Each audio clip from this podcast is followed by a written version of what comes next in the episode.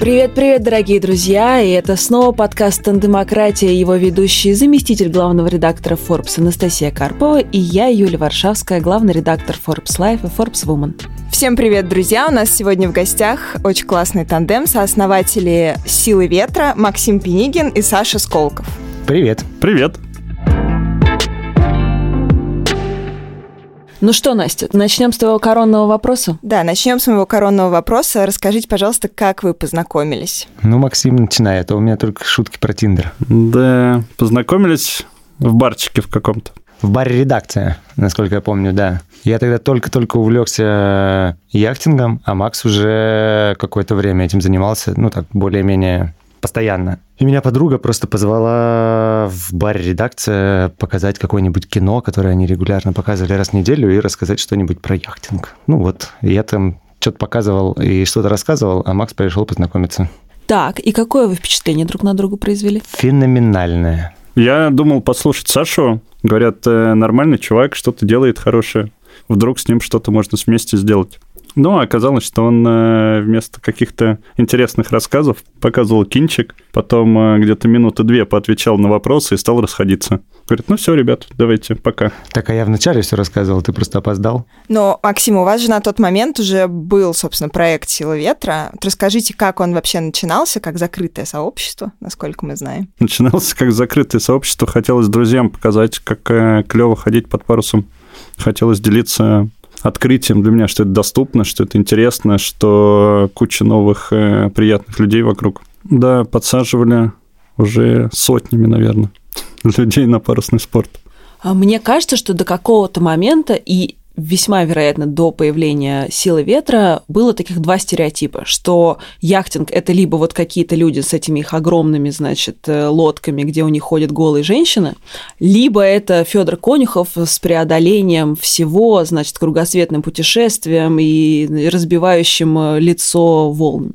Когда вы пришли, что вы хотели изменить в этой во всей истории и вообще насколько это был доступный вид спорта, что вообще происходило? Расскажите немножко предысторию историю? Ну, наверное, вот ровно это и мы пытались-то изменить. Ну, то есть нам показалось, что яхтинг и парусный спорт супер классная, недорогая, интересная область, в которую классно зазывать друзей, все получают фантастические впечатления, мы сами хотим этим делиться, хочется всем друзьям об этом показать, но почему-то все друзья и их друзья думают, что яхтинг – это вот либо яхты моделями посыпанные, либо Федор Конюхов, ну, либо еще какие-то варианты тоже не очень лицеприятные. А на самом деле это не так, и не так во всем мире, это постепенно меняется уже давно.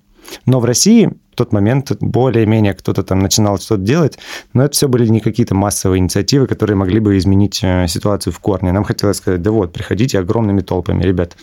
Можно вместо всего отельного этого отдыха, где все привыкли на Booking.com что-то бронировать, снимать, не знаю, тачку, по той же цене абсолютно отправляться в фантастические приключения, от которых мы просто на, на ушах стоим. Вот, и этим самое главное, что хотелось сделать, этим, во-первых, поделиться с друзьями, во-вторых, сделать э, какой-то классный продукт, который бы объединял людей. И в этом у Макса было много опыта предыдущего. По сути, мне кажется, что вот то, что Макс до этого делал, и сообщество, которое сформировалось, его самая такая генеральная ценность, ну, кроме самого сообщества, конечно, и конкретных людей, ценность в этом опыте. Ну, потому что Макс там уже имел какой-то взгляд конкретный, вот так хорошо делать, так плохо. Я в этом еще пока ничего не понимал. Мне казалось, что я могу понимать в каких-то вещах э, из области как раз диалога с аудиторией, и причем диалога с потенциальной аудиторией. То есть с каким-то портретом жителя Москвы, с которым можно говорить открыто и увлечь его этой новой классной штукой. Максим, как это выглядело с вашей стороны? На первом этапе мы точно удивлялись, что яхтинг может быть абсолютно другим и абсолютно не похожим на те стереотипы, о которых только что мы говорили. И первые несколько лет мы этому удивлялись, проверяли, увлекали, ну, правда, огромное количество людей парусом. А потом уже, накопив опыт, разобравшись, стали транслировать э, наши посылы, наши идеи ну, в открытый мир. Но Действительно, долгие годы мы развивались как закрытое сообщество, и если ты не знаешь никого внутри, то к нам нельзя было попасть. Но не, не было такой идеи там делать сразу массовую историю, потому что хотелось набраться компетенций. Ну хорошо, давайте вернемся все-таки к вашему тандему. Вот вы, Максим, пришли послушать Сашу и услышали не то, что хотели, я так понимаю. Как же все-таки так произошло, что вы позвали Сашу быть, в общем-то, вашим кофаундером, сооснователем «Силы ветра»? Но я все же подошел к нему в конце вечеринки и говорю, давай что-нибудь обсудим э, не в рамках этой вечеринки, вдруг что-то совместно удастся придумать. И мы встретились, по-моему, в Бел... не, не в Билингве, в странном месте. Кризис в... жанра? Кризис жанра, да, в кризисе жанра мы встретились. Ох, прямо ностальгия сейчас прошлась по телу. Прежде известная как кризис жанра. А потом на баррикадной что-то стали встречаться и придумывать какие-то штуки. Ты там жил, а я там работал. Да. Саш, ну у вас же медийный бэкграунд. Как вас занесло из медиа в яхты? Да, что мы пытаемся делать, по сути, медиа про яхты, вот и все. Ну, то есть э, мой, мне кажется, весь предыдущий опыт, это не только история какого-то менеджмента редакционного. Мне казалось, что самое интересное, что я делаю, это пытаюсь какие-то вещи наделять новыми смыслами для людей, которые этими вещами не увлекаются, не знают про них ничего. Можно чем угодно увлечь э, музыкой или подвернутыми штанами или какой-нибудь политикой для молодых или чем-то еще. Ну, последние года полтора-два работы в Лукат Медиа я испытывал, что, ну, какой-то такой творческий кризис в плане, что, в принципе, мне надоело работать вот именно на показатели просмотров, на вот такое общение с аудиторией, когда ты на самом деле эту аудиторию знаешь по каким-то метрикам из Google Analytics. И вот мне хотелось, в принципе, все то же самое делать для людей, которых классно вот на них посмотреть. Может быть, кому-то руку можно пожать, может, с кем-то можно пивка выпить. И яхтинг в этом смысле идеальная возможность делать именно это у Forbes за два года моей работы было уже два корпоратива, где мы ходили под парусом, все редакции. И это, конечно, удивительно объединяющий experience. В этом смысле, вот вы когда первый раз вдвоем вышли в море, как это было, расскажите? Или не в море? В воду. В жидкую. В жидкое пространство. А Максим тогда случайным практически образом купил яхту которую купил с дружбанами сложившись. И она все еще у нас работает в «Силе ветра», эта яхта. Макс все ходил на наши встречи с ним, где мы обсуждали, что такое вместе поделать, и говорил, что вот мы давно там с друзьями хотим купить яхту, присматриваемся, денежку копим, значит, э, и ничего не можем найти клевого. Если мы в Европе жили, нам бы уже европейский кредит дали на яхту, а так, конечно, мы не в Европе живем. Ну вот, а я ему говорю, слушай, а ты посмотри на Авито, яхты. Макс посмотрел на Авито и нашел себе яхту. Потом, конечно, постоянно обвинял меня в том, что я в сговоре с каким-то картелем сочинским из Краснодарского края.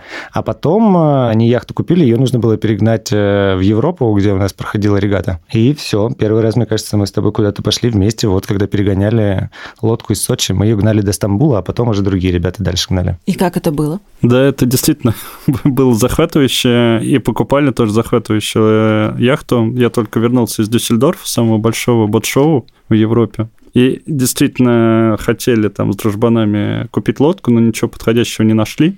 Там все было либо супер дорого, либо супер маленькое. И по возвращению Саня говорит, ты посмотри на Авито. Я говорю, какое Авито, какое Авито и яхты? Ну и нет, все же там нашли три более-менее нормальных. Одну, одну купили в Сочи, потом с трудом э, вывозили ее в Европу, там надо преодолеть кучу административных барьеров преодолели, отправились. Но достаточно просто пересекли Черное море, была хорошая погода, куча дельфинов. Но в Стамбуле сломался редуктор, как часто бывает на только что купленных лодках. И уже мы с какими-то челленджами стали сталкиваться. Надо было швартоваться на парусах в марине, потом чинить. Такое случается. Но было классно, да. Был э, как раз напряженный момент в отношениях России и Турции. И, несмотря на это, наша лодка была под российским флагом, и в проливе, в Босфоре нам э, куча турок махала, там поддерживали, что мы пришли в гости. Было приятно. То есть это был ваш, собственно, первый experience совместный, после которого вы начали делать совместный проект, бизнес-проект. Мне кажется, это вообще не связано. Да нет, конечно, не связано. Ну, то есть э, хочется так представить, э, как в фильме, что мы сели на яхту, поехали, в закате обнялись и пересекли Босфор, и решили, что обязательно после этих теплых объятий нужно вместе делать что-то. Блин, я не смотрю такие фильмы. А, я тоже не смотрю, но я бы такой снял.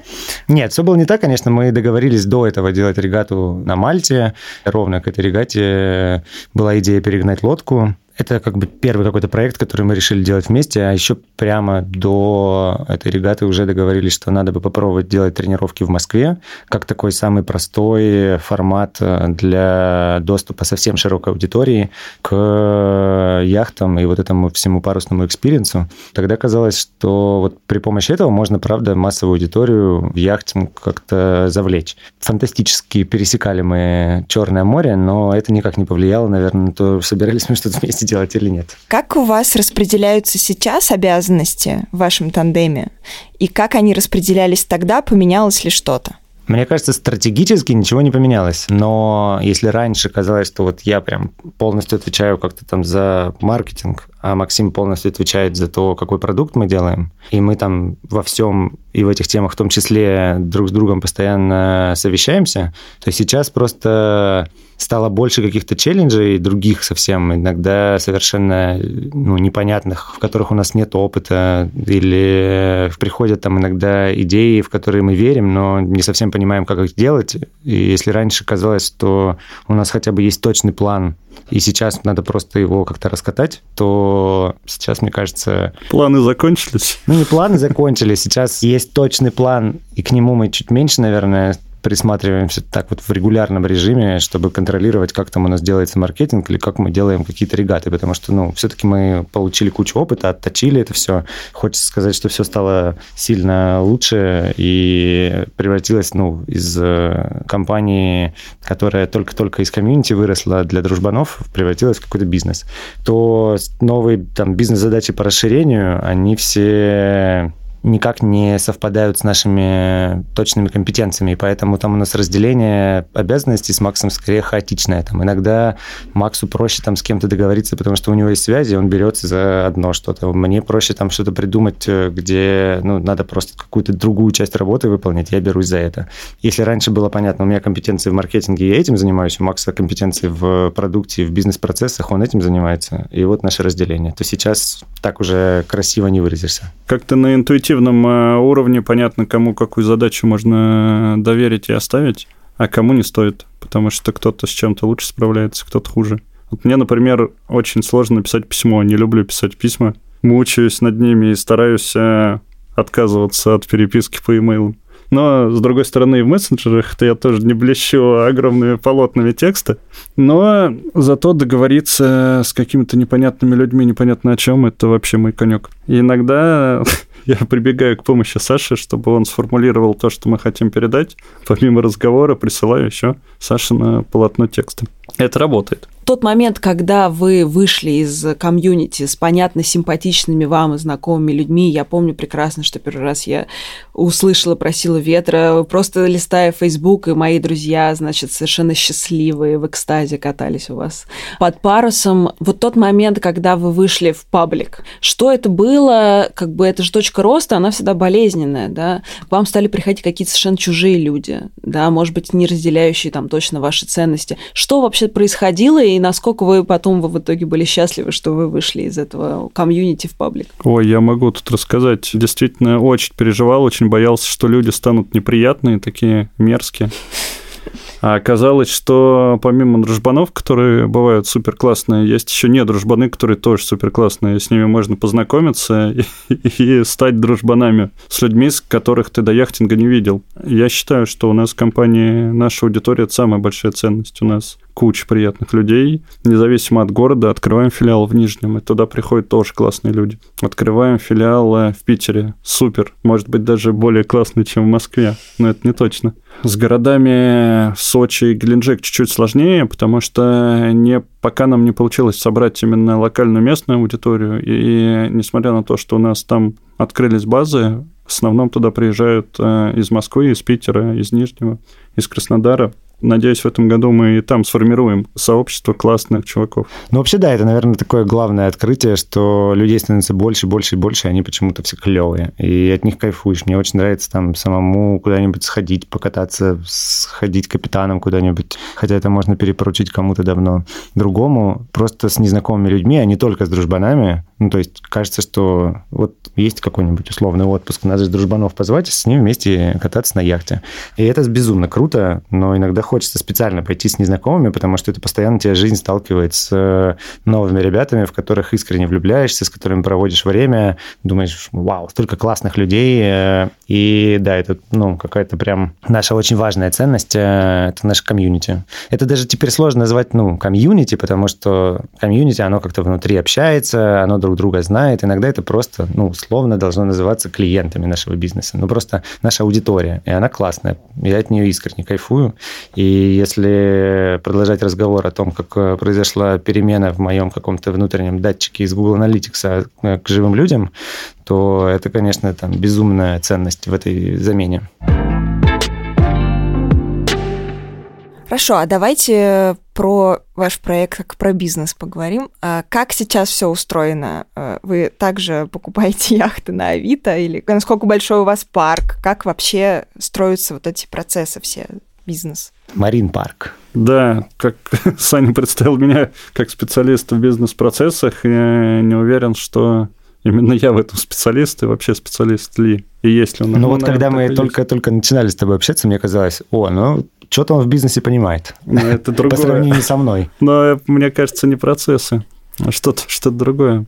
Ну да, может быть, какая-то бизнес-интуиция. Да, но расскажем. А что, мы хотим развиваться по России, хотим, чтобы в каждом городе с населением больше 500 тысяч человек, если он не супер северный, если там вода частенько бывает жидкой, хотим иметь э, свою базу. Хотим ставить туда спортивные лодки и сделать так, чтобы люди могли заниматься парусным спортом как фитнесом. Пришел на два часа, позанимался и ушел. Сейчас у нас достаточно много филиалов. Откроется филиал в Минске, вот меньше, чем через месяц. Откроется филиал во Владивостоке в июне. И запросов к нам приходит достаточно много. Люди просят открыть силу ветра в Волгограде, в Саратове, в Казани, в Самаре, ну и в других городах.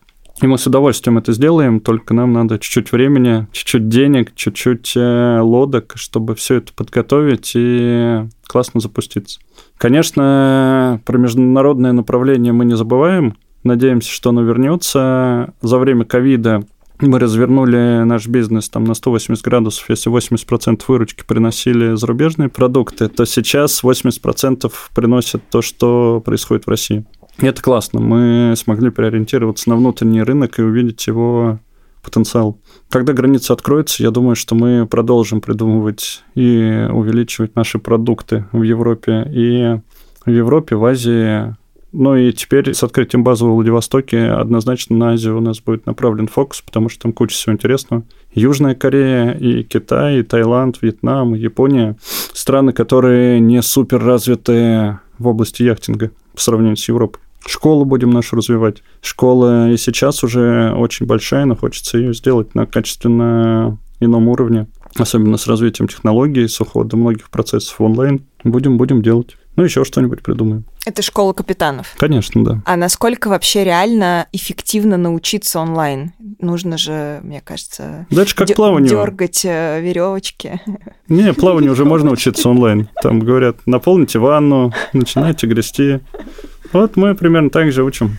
Не, ну там же есть просто скучноватый, но э, необходимый. необходимый пакет теории. То есть как который... вождение. Есть теория, есть практика. Да, абсолютно то же самое но там отличается в мелочах, а генерально тот же смысл.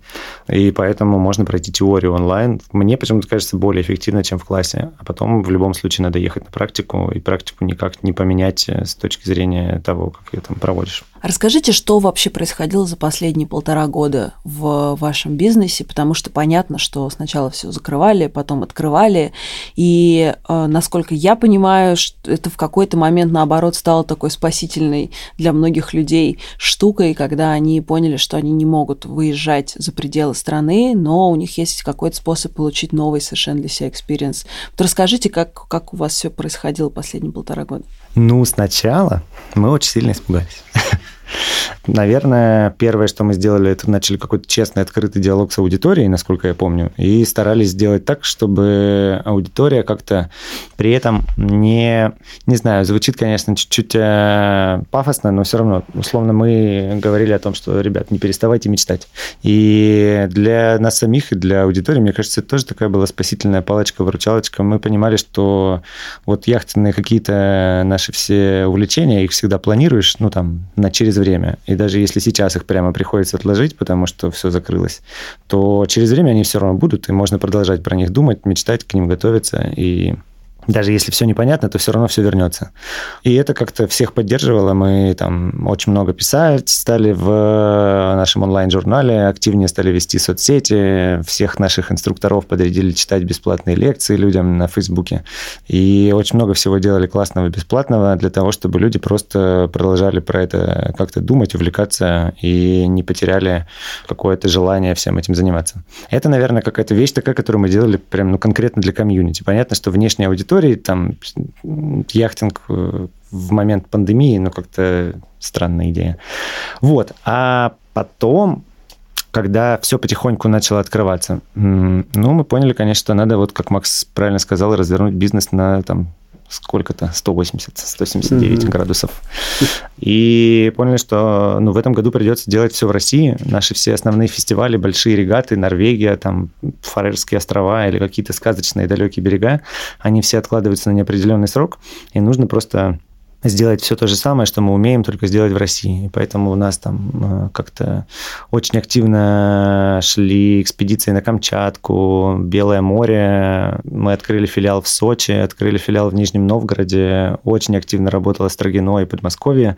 Ну и, правда, для многих это стало таким глотком свежего воздуха, когда мы же постоянно говорим, что не обязательно сразу же превращаться в суперспортсмена. Можно просто прийти и провести на яхте классное время, не знаю, в субботу вечером, а можно и даже в будний день э, встретить закат в Строгино, э, безумно от этого кайфануть, покататься на лодочке и поехать домой, полное впечатление. Не обязательно сразу же становиться каким-то яхтсменом, который крутит веревки. И многие просто приходили попробовать. Часть из них осталась, часть там не возвращалась, часть вернулась, ну и так далее. Вот, и мне кажется, что это, этот год был таким очень важным для нас и с точки зрения бизнеса, и с точки зрения того, что мы поняли, что вообще-то это всем, всем нужно, всем от этого классно. Есть огромная в Москве аудитория, и во всех других городах есть огромная аудитория, которая с удовольствием, если правильно им про это рассказать, с удовольствием выберет э, попытку покататься на пар, под парусом вместо, не знаю, очередного похода в бар или куда-то, ну, там, в привычную какую-то практику. Я, наверное, во время пандемии сильно испугался и целый день хандрил. Это было в конце марта, потому что казалось, что все может развалиться, что сейчас э, малого бизнеса не останется, и выйдут толпы безработных, крушить все, будет зомби-апокалипсис. Еще раз скажи, сколько ты хандрил? День? День, да. День. Мне тоже понравилось. Один день хандрил, я запишу тоже, пожалуйста. Да. Ну, а потом подумал, что хватит хандрить, теперь надо... Ну, день же прошел, конечно. Да, надо заниматься спасением компаний. И, конечно, надо было очень четко и быстро на все реагировать. Нельзя было уткнуться там в песок, отключиться от всего и вернуться так через э, три месяца, сказать, о, ребята, да, вот все, я вышел из... Из знаю, песка. Из песка, да. А, почему? Потому что важен был э, суперчестный диалог э, с нашей аудиторией. Они же в такой же ситуации. Там кто-то лишается работы, кто-то не понимает, как платить зарплату своим сотрудникам и так далее. И более того, у нас было огромное количество обязательств перед нашей аудиторией по предстоящим поездкам. К счастью, к нам меньше процента, наверное, обратилось с требованием возврата. По нашему законодательству, если там, клиент просит деньги назад, то мы обязаны вернуть. А у нас уже все деньги отправлены нашим европейским партнерам, предоплачены чартеры, и они не горят желанием отдавать. И никто нам, конечно же, денег не вернул, и до сих пор у нас там какие-то десятки тысяч евро оформлены как предоплаты за лодки. Но э, по чуть-чуть э, в июне там стали разрешать выходить на воздух, по чуть-чуть заработали э, наши базы, московские, подмосковные, и надежда вернулась. Да, надежда даже сразу вернулась э, после того, как мы запустили интернет-магазин, и нас в качестве поддержки у нас кто-то покупал футболки, книжки, Это было очень приятно. Очевидно, что там какие-то штуки людям не нужны, но они только, чтобы нас поддержать, покупают. Я тогда оформил себе пропуск э, курьера и ходил на почту каждый день, аккуратненько упаковывал, рассылал из интернет-магазина посылочки. Вот, это тоже было там для меня целое дело. А вот в этот сложный такой кризисный период, как вы в тандеме решали какие-то спорные либо сложные ситуации? Вот, например, там ситуация с возвратом денег. Были ли у вас какие-то конфликтные ситуации? Если да, как вы их решали и как вообще вы решаете в вашем тандеме конфликтные ситуации? Угу. А мы очень просто решаем конфликтные ситуации. Мы их не допускаем. Да, я тоже не помню, где бы мы прямо активно, хочется сказать, срались по какому-то поводу. Пока такого не было. То есть мне кажется, что у нас просто очень классно развито у обоих э, взаимоуважение, и этого мы от сотрудников требуем, и хотели бы это видеть в компании, и друг от друга. И мне кажется, что у нас э, есть уважение еще и на уровне компетенции, поэтому какие-то вопросы я с удовольствием Максу доверяю, а мало мне. Не могу расслышать взаимоунижение, ты говоришь? Взаимоунижение унижение вообще еще активнее развито. Да, понятно. А расскажите, а когда вы выходите в море, в воду, вот, как ваши обязанности распределяются именно уже на лод, на яхте? Кто из вас что делает, вот, например, и как это отражается на том, как у вас в жизни это работает? Ну, Макс в основном посуду моет и, и палубу. А, да. Не, я вот основном... видите, уважение на сто процентов. Но, кстати, мы не так часто вместе выходим на одной лодке. А я не помню, в принципе, когда это было так, чтобы мы прям на одной лодке. Это было, когда мы с тобой переходили через Черное море. Ну, Потом да. это было несколько раз, типа, давайте мы вас сфотографируем для нашего журнала на яхте, пойдемте покататься. И вот так это было. Вот в чем секрет ваших хороших взаимоотношений. Вы просто не выходите вместе. Нет, ну тут как бы такая есть э, штука, если ты на права сдал и в капитана превратился, то потом невозможно занимать никакую роль, кроме капитана. Поэтому, ну, все, кто становится капитанами, все просто ходят вместе на разных лодках. Mm-hmm. И, в общем-то, плюс-минус в одинаковых отношениях находятся по отношению друг к другу. Заголовок нашего подкаста «Два капитана».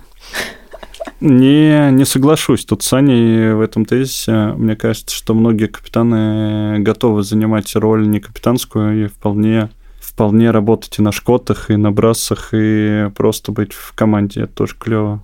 Вот я, например, частенько гоняюсь а не, не рулевым.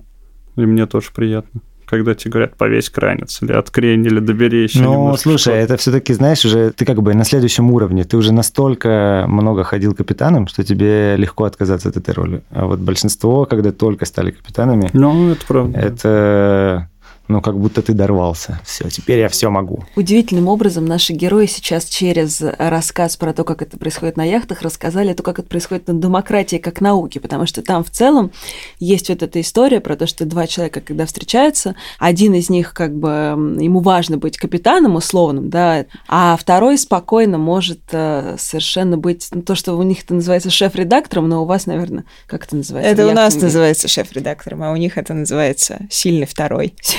Сильный второй? Сильный второй, да. Давайте я буду сильный, красивый, умный второй, пожалуйста. А он просто... А расскажите, кто э, для вашей команды капитан из вас?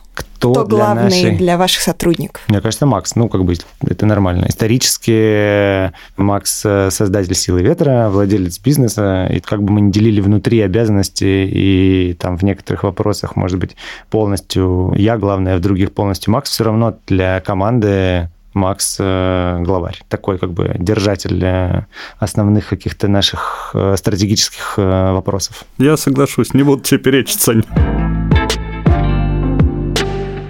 Хорошо, теперь мне нужна ваша помощь. Я должна сегодня написать колонку главного редактора для номера, полностью посвященного морским путешествиям и яхтингу. Расскажите мне, почему люди так от этого кайфуют и почему вода – это такое важное для нас пространство? Что происходит с людьми, когда они приходят на э, яхту и выходят в море? Ой, вообще можно бесконечно просто про это говорить. Мы это целыми днями пытаемся осмыслить сами и как-то иногда даже формулировать в какие-то колонки или мысли, или там что-то, что мы рассказываем нашей аудитории.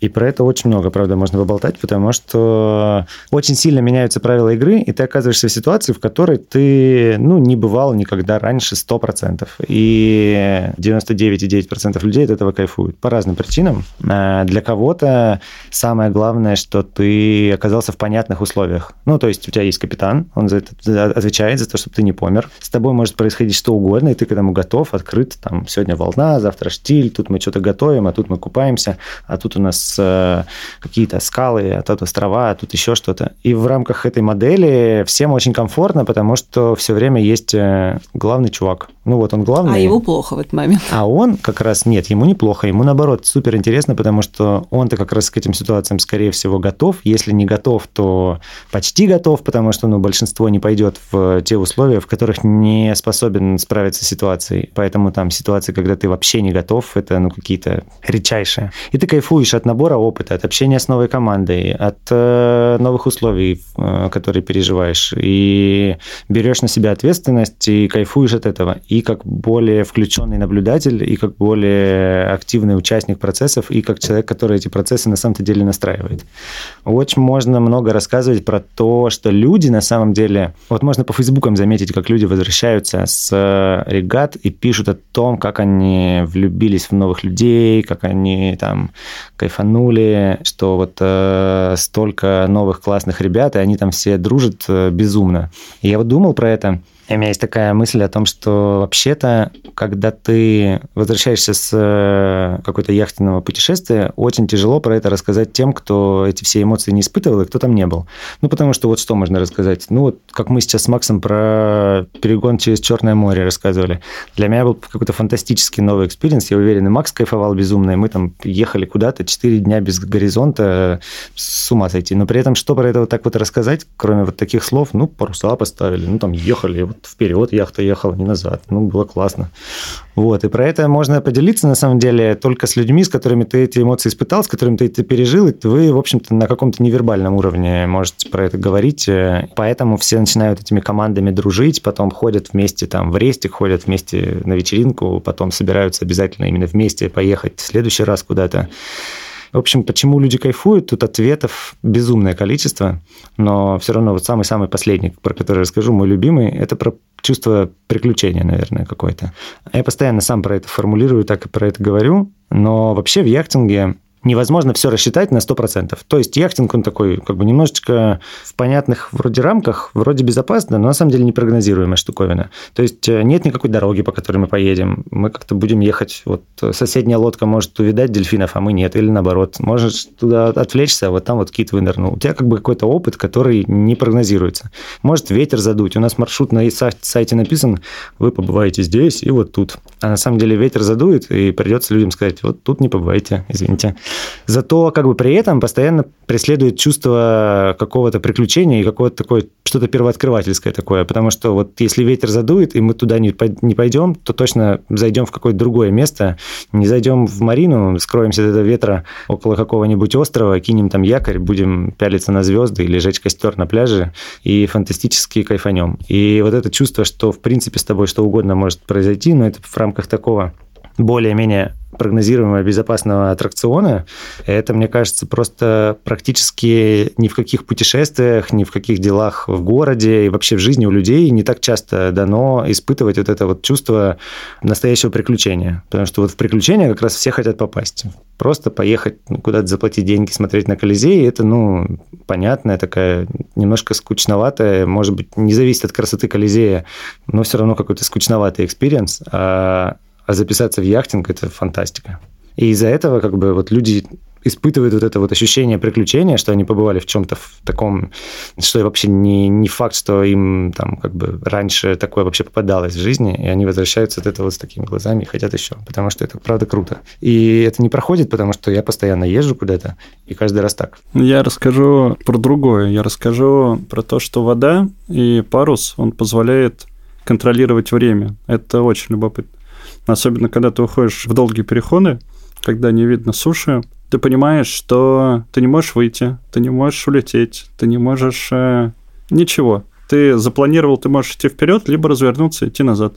Ну, на, назад, как вы знаете, возвращаться не очень. Там нравится большинству людей, и примета плохая. Поэтому стараются идти вперед.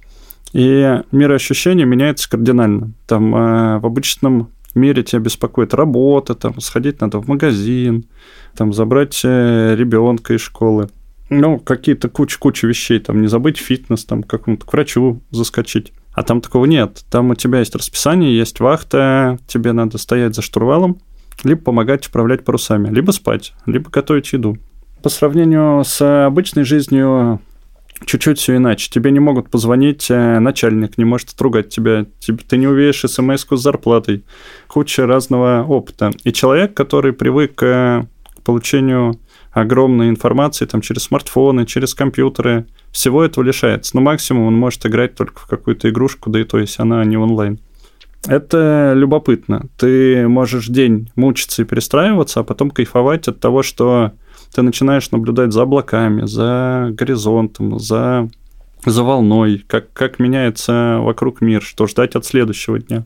Более того, если смещены вахты, то есть они не по 6 часов, там, не по 4, не по 8, а какая-то, например, 6, какая-то 8, какая-то еще сколько, то ты разное время суток застаешь свои вахты.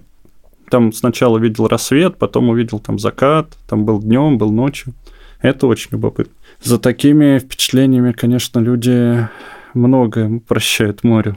Кого-то, может, люто укачивать, но они все равно хотят попадать на лодку и даже там перебарывать там свою болезнь, наслаждаться другими вещами. Это первое, про что я хотел сказать. А второе – это дружбаны, которых ты можешь встретить на яхте. Но так исторически сложилось, что в основном друзья, они берутся из детства, из детского сада, со школы, из института, ты многое прощаешь, они много, могут быть, ну, там, абсолютно странными или дурацкими, но они твои друзья, с ними ничего уже не сделать. Новых э, друзей найти там сложно в метро или на работе. Ну, там случается, понятное дело, но не, не так часто, да, капусте. А на лодке можно. Ты оказываешься с человеком, ну, целую неделю вместе, и если у вас какое-то одинаковое там э, мировоззрение, вы одинаково шутите, вы как-то подходите друг к другу, вы можете подружиться. И это круто. Я вот много друзей нашел на, на лодках.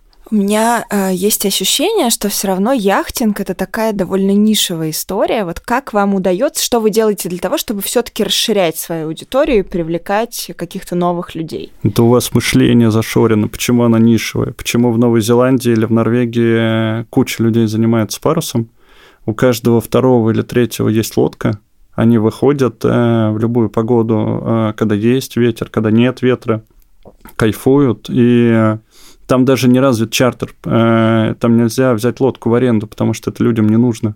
У них есть своя лодка, или у соседа есть, или там у брата. Почему у нас этого не может быть? Почему там марафон стал супер популярным, а еще там 10 или 15 лет назад никто не думал бегать? Казалось странно, если ты по парку бежишь. А сейчас там э, по Садовому, ну не по Садовому, а по Бульварному кольцу частенько бегают люди.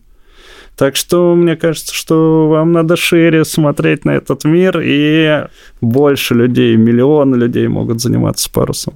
Ну да, это как сказать, что там, типа, 20 лет назад или 15 сказать, что йога нишевая история, никто этим не займется же. Ну, это же, типа, какие-то там практики странные. Ну, слушайте, все-таки йога это не настолько дорого. Ну, а вот тут давайте про дорого. Смотрите, я ходил в бассейн э, довольно долго э, тренеру, и это стоило мне 2-3 тысячи рублей за час занятий, когда у тебя есть бассейн плюс тренер. Вот как только появляется тренер, примерно такая ценовая категория. Мы же не считаем бассейн чем-то дорогим. Вот у нас 2 часа тренировки на яхте стоят 2500 рублей. Иногда 2, там зависит от того, какой абонемент ты покупаешь. Абсолютно та же цена. Мы же бассейн не считаем чем-то, ну, там, типа, это для богатеев бассейн себе устроили.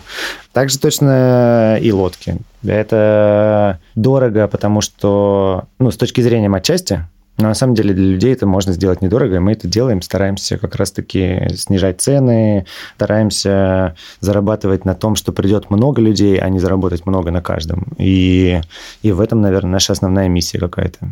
И хочется этот э, стереотип э, растворить. Яхтинг это недорого, сто процентов. Особенно если говорить про э, людей, которые, ну, условно, там чуть глубже этим увлеклись, то понятно, что там часто ходишь, меньше платишь. И это работает на несколько ступеней. Если там вы выучитесь э, на капитана и скажете своим дружбанам, поехали путешествовать на яхте, я буду капитаном, то вы снимете лодку в Европе, вот сколько в среднем, там, не знаю, 3000 евро, куда поместится 8 человек Давайте это на 8 разделим, у вас получится, в общем-то, супер недорогой отпуск. Ну да, а если поехать не сезон, то ту же лодку можно снять там за 1000 евро в марте. А в марте в Турции тоже бывает великолепно.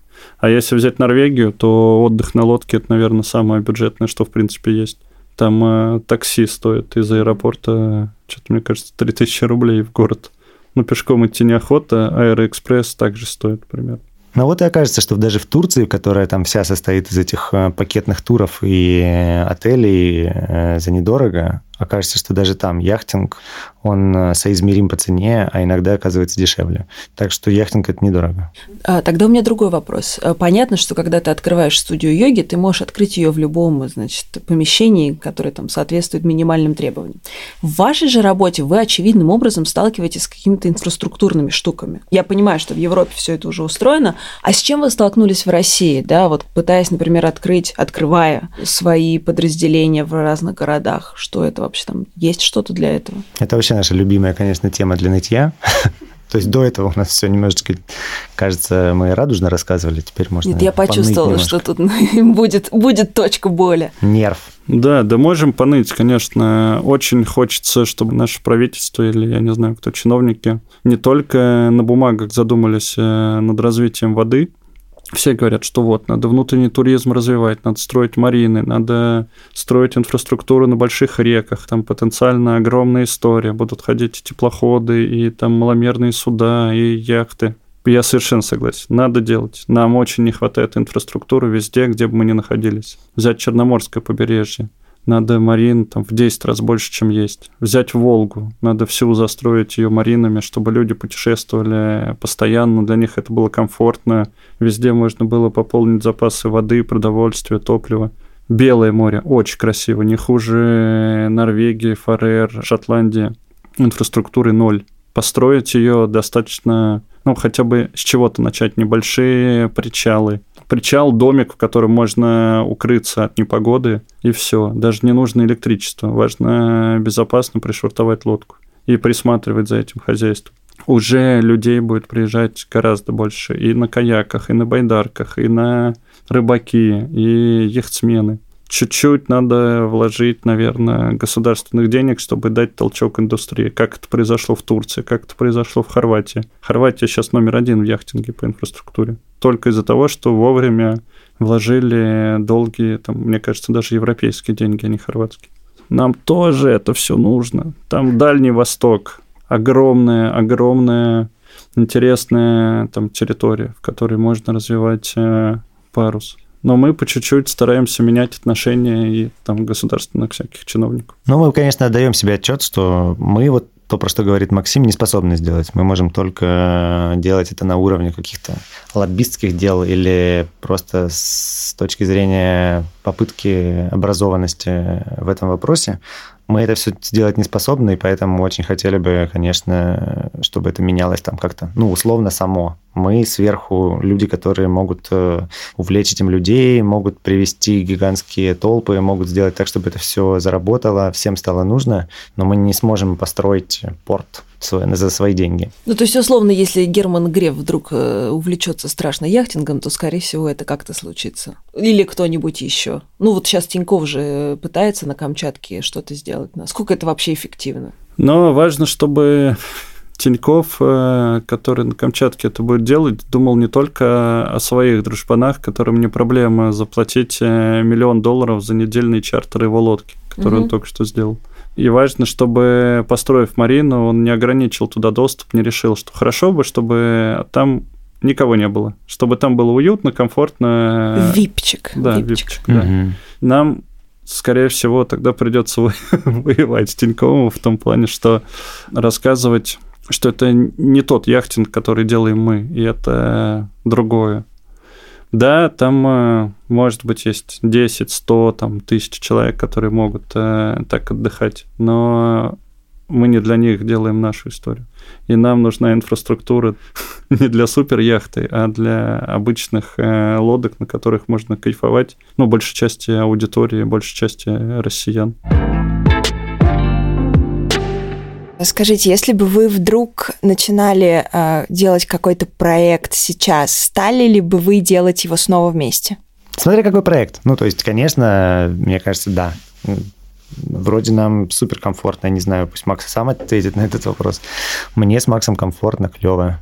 Понятно, что так или иначе мы как-то по-разному смотрим на развитие силы ветра дальнейшее. Там каждому хочется чуть-чуть своего, хоть у нас и общая стратегия. У каждого творческие, наверное, амбиции связаны с чем-то конкретным, там разным. Может быть, э, кому-то хочется превратить нашу компанию в IT, инфраструктуру или какую-то такую яхтенный букинком. Кто-то из нас хочет открыть э, филиалы по всей стране, кто-то еще. У каждого свои, может быть, взгляды, но тем не менее мы это все, во-первых, делим, во-вторых, э, классно обсуждаем, и компания меняется все равно в каком-то общем русле, поэтому, в общем-то, все, что мне вот постоянно хочется запустить, что-нибудь новенькое, эдакое, постоянно кажется, что это вполне может быть частью силы ветра.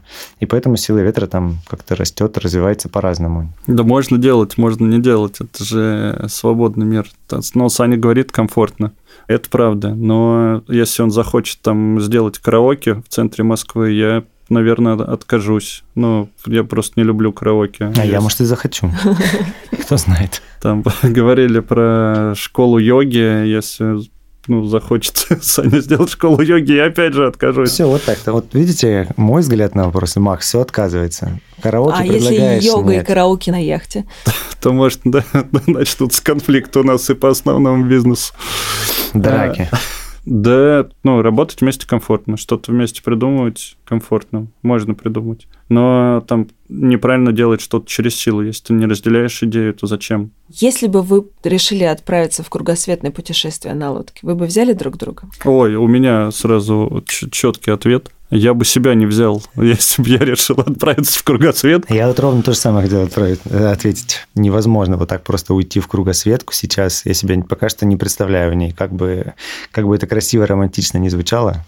Кругосветка как раз-таки, это, конечно, очень классная ассоциация с яхтингом, но кругосветка – это все-таки бросить все. У меня сейчас э, намного больше каких-то желаний и интересов, связанных с тем, чтобы ничего не бросать. Хорошо. Тогда мы э, желаем вам хороших путешествий и попутной силы ветра. Спасибо. Большое спасибо. Спасибо большое. Друзья, у нас в гостях были сооснователи «Силы ветра» Максим Пенигин и Александр Сколков. И это были мы, заместитель главного редактора Forbes Анастасия Карпова, моя Тандеми, и я, Юль Варшавская, главный редактор Forbes Life и Forbes Woman. Пока-пока. Всем пока.